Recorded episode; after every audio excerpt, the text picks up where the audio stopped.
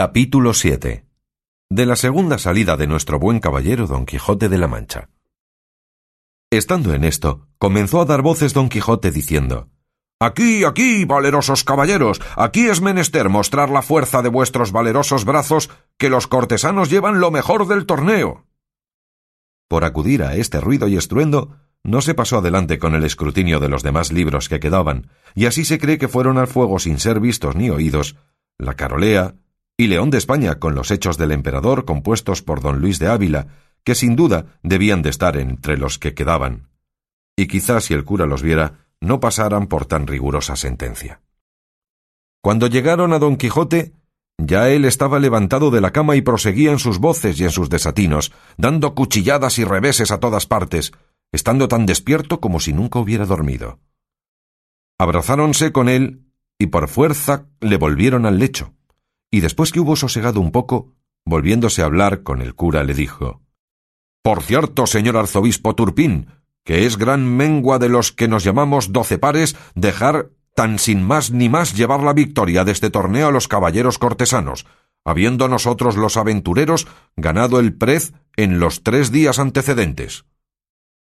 Calle vuestra merced, señor compadre, dijo el cura, que Dios será servido que la suerte se mude, y que lo que hoy se pierde se gane mañana, y atienda vuestra merced a su salud por ahora, que me parece que debe de estar demasiadamente cansado, si ya no es que está mal ferido. Ferido no, dijo don Quijote, pero molido y quebrantado no hay duda de ello, porque aquel bastardo de don Roldán me ha molido a palos con el tronco de una encina, y todo de envidia, porque ve que yo solo soy el opuesto de sus valentías.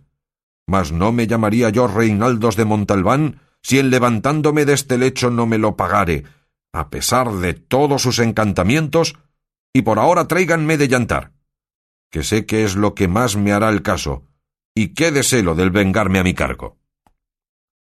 Hiciéronlo así. Diéronle de comer, y quedóse otra vez dormido, y ellos admirados de su locura. Aquella noche quemó y abrasó el ama cuantos libros había en el corral y en toda la casa, y tales debieron de arder que merecían guardarse en perpetuos archivos, mas no lo permitió su suerte y la pereza del escrutiñador. Y así se cumplió el refrán en ellos de que pagan a las veces justos por pecadores. Uno de los remedios que el cura y el barbero dieron por entonces para el mal de su amigo fue que le murasen y tapiasen el aposento de los libros, porque cuando se levantase no los hallase. Quizá, quitando la causa, cesaría el efecto. Y que dijesen que un encantador se los había llevado, y el aposento y todo y así fue hecho con mucha presteza. De allí a dos días se levantó don Quijote y lo primero que hizo fue ir a ver sus libros, y como no hallaba el aposento donde le había dejado, andaba de una en otra parte buscándole. Llegaba donde solía tener la puerta, y tentábala con las manos, y volví y revolvía los ojos por todo, sin decir palabra. Pero al cabo de una buena pieza preguntó a su ama que hacia qué parte estaba el aposento de sus libros. El ama, que ya estaba bien advertida de lo que había de responder, le dijo ¿Qué aposento o qué nada busca vuestra merced? Ya no hay aposento ni libros en esta casa, porque todo se lo llevó el mismo diablo. No era diablo, replicó la sobrina, sino un encantador que vino sobre una nube una noche, después del día que vuestra merced de aquí se partió, y apeándose de una sierpe en que venía caballero, entró en el aposento y no sé lo que se hizo dentro, que a cabo de poca pieza salió volando por el tejado y dejó la casa llena de humo. Y cuando acordamos a mirar lo que dejaba hecho, no vimos libro ni aposento alguno.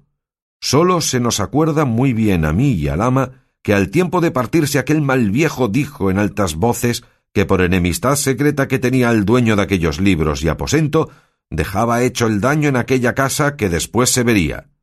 Dijo también que se llamaba el sabio Muñatón. Frestón, diría, dijo don Quijote.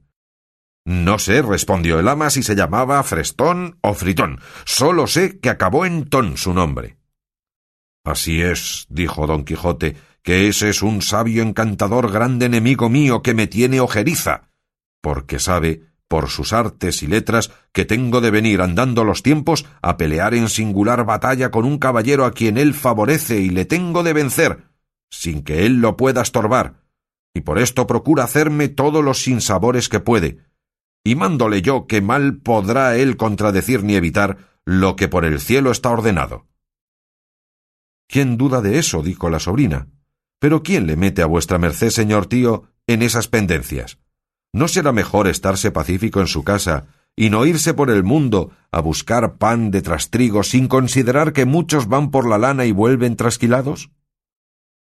Oh, sobrina mía, respondió don Quijote, y cuán mal que estás en la cuenta.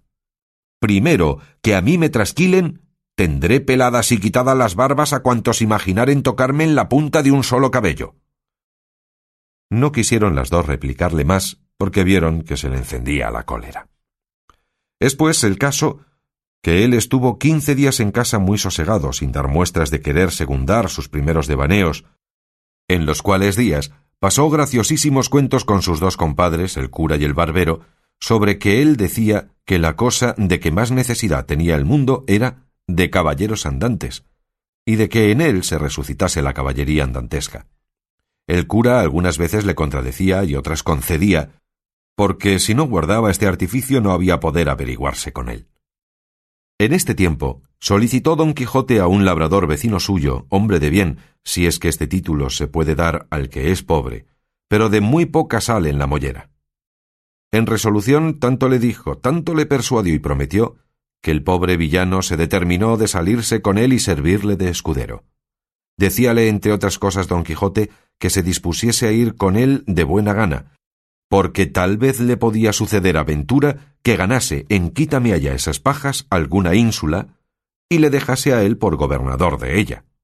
Con estas promesas y otras tales, Sancho Panza, que así se llamaba el labrador, dejó su mujer y hijos y asentó por escudero de su vecino. Dio luego don Quijote orden en buscar dineros, y vendiendo una cosa y empeñando otra y malbaratándolas todas, llegó una razonable cantidad, acomodóse a sí de una rodela que pidió prestada a un su amigo, y pertrechado su rota celada lo mejor que pudo, avisó a su escudero Sancho del día y la hora que pensaba ponerse en camino para que él se acomodase de lo que viese que más le era menester. Sobre todo le encargó que llevase alforjas. Él dijo que sí llevaría, y que asimismo pensaba llevar un asno que tenía muy bueno, porque él no estaba duecho a andar mucho a pie. En lo del asno reparó un poco don Quijote, imaginando si se le acordaba si algún caballero andante había traído escudero caballero asnalmente. Pero nunca le vino alguno a la memoria. Mas, con todo eso, determinó que le llevase, con presupuesto de acomodarle de más honrada caballería en habiendo ocasión para ello, quitándole el caballo al primer descortés caballero que topase. Proveyóse de camisas y de las demás cosas que él pudo, conforme al consejo que el ventero le había dado todo lo cual hecho y cumplido, sin despedirse Panza de sus hijos y mujer, ni don Quijote de su ama y sobrina, una noche se salieron del lugar sin que persona los viese, en la cual caminaron tanto que al amanecer se tuvieron por seguros de que no los hallarían aunque los buscasen. Iba Sancho Panza sobre su jumento como un patriarca con sus alforjas y su bota, y con mucho deseo de verse ya gobernador de la ínsula que su amo le había prometido acertó don Quijote a tomar la misma derrota y camino que el que él había tomado en su primer viaje, que fue por el campo de Montiel, por el cual caminaba con menos pesadumbre que la vez pasada, porque por ser la hora de la mañana y herirles a soslayo los rayos del sol no les fatigaban. Dijo en esto Sancho Panza a su amo Mire vuestra merced, señor caballero andante, que no se le olvide lo que de la ínsula me tiene prometido, que yo la sabré gobernar por grande que sea. A lo cual respondió don Quijote Has de saber, amigo Sancho Panza, que fue costumbre muy usada de los caballeros andantes antiguos hacer gobernadores a sus escuderos de las ínsulas o reinos que ganaban. Y yo tengo determinado de que por mí no falte tan agradecida usanza, antes pienso aventajarme en ella. Porque ellos algunas veces, y quizá las más, esperaban a que sus escuderos fuesen viejos, y ya después de hartos de servir y de llevar malos días y peores noches, les daban algún título de conde o por lo mucho de marqués de algún valle o provincia de poco más a menos. Pero si tú vives y yo vivo, bien podría ser que antes de seis días ganase yo tal reino que tuviese otros a él adherentes que viniesen de molde para coronarte por rey de uno de ellos. Y no lo tengas a mucho, que cosas y casos acontecen a los tales caballeros por modos tan nunca vistos ni pensados, que con facilidad te podría dar aún más de lo que te prometo.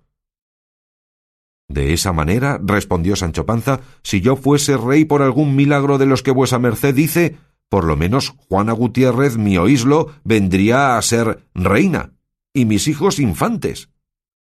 Pues quién lo duda, respondió don Quijote. Yo lo dudo, replicó Sancho Panza, porque tengo para mí que aunque lloviese Dios reinos sobre la tierra, ninguno asentaría bien sobre la cabeza de Mari Gutiérrez. Sepa, señor, que no vale dos maravedís para reina, condesa le caerá mejor, y aun Dios y ayuda. Encomiéndalo tú a Dios, Sancho, respondió don Quijote, que él dará lo que más le convenga, pero no apoques tu ánimo tanto que te vengas a contentar con menos que con ser adelantado. No haré, señor mío, respondió Sancho, y más teniendo tan principal amo en vuestra merced, que me sabrá dar todo aquello que me esté bien y yo pueda llevar.